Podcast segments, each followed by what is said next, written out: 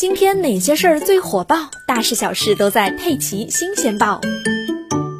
美国副总统哈里斯的新闻秘书艾伦，当地时间四月二十六日发表声明说，哈里斯当天新冠病毒快速检测和 PCR 检测结果都是阳性。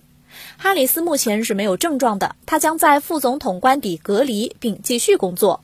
艾伦还表示，哈里斯不是总统拜登和第一夫人的密切接触者，他将遵守美国疾病控制和预防中心的指南及医嘱，等新冠病毒检测结果呈阴性之后再返回白宫。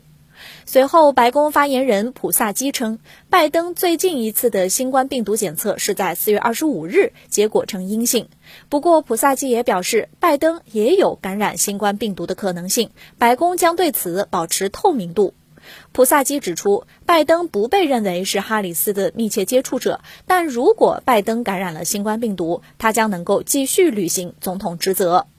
据美国媒体报道，哈里斯之前已经完成了接种两剂新冠疫苗和两剂加强针，也就是俗称的第四针。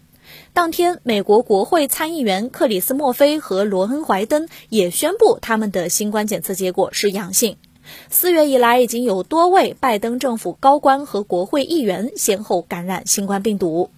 据美国约翰斯霍普金斯大学最新数据显示，截至四月二十六日下午四点钟，美国累计新冠确诊病例超过八千一百零八点四万例，累计死亡病例超过九十九点一万例。根据美国疾控中心当地时间四月二十六日发布的最新报告，美国大约已经有百分之五十八的人口具有因感染过新冠病毒而产生的抗体。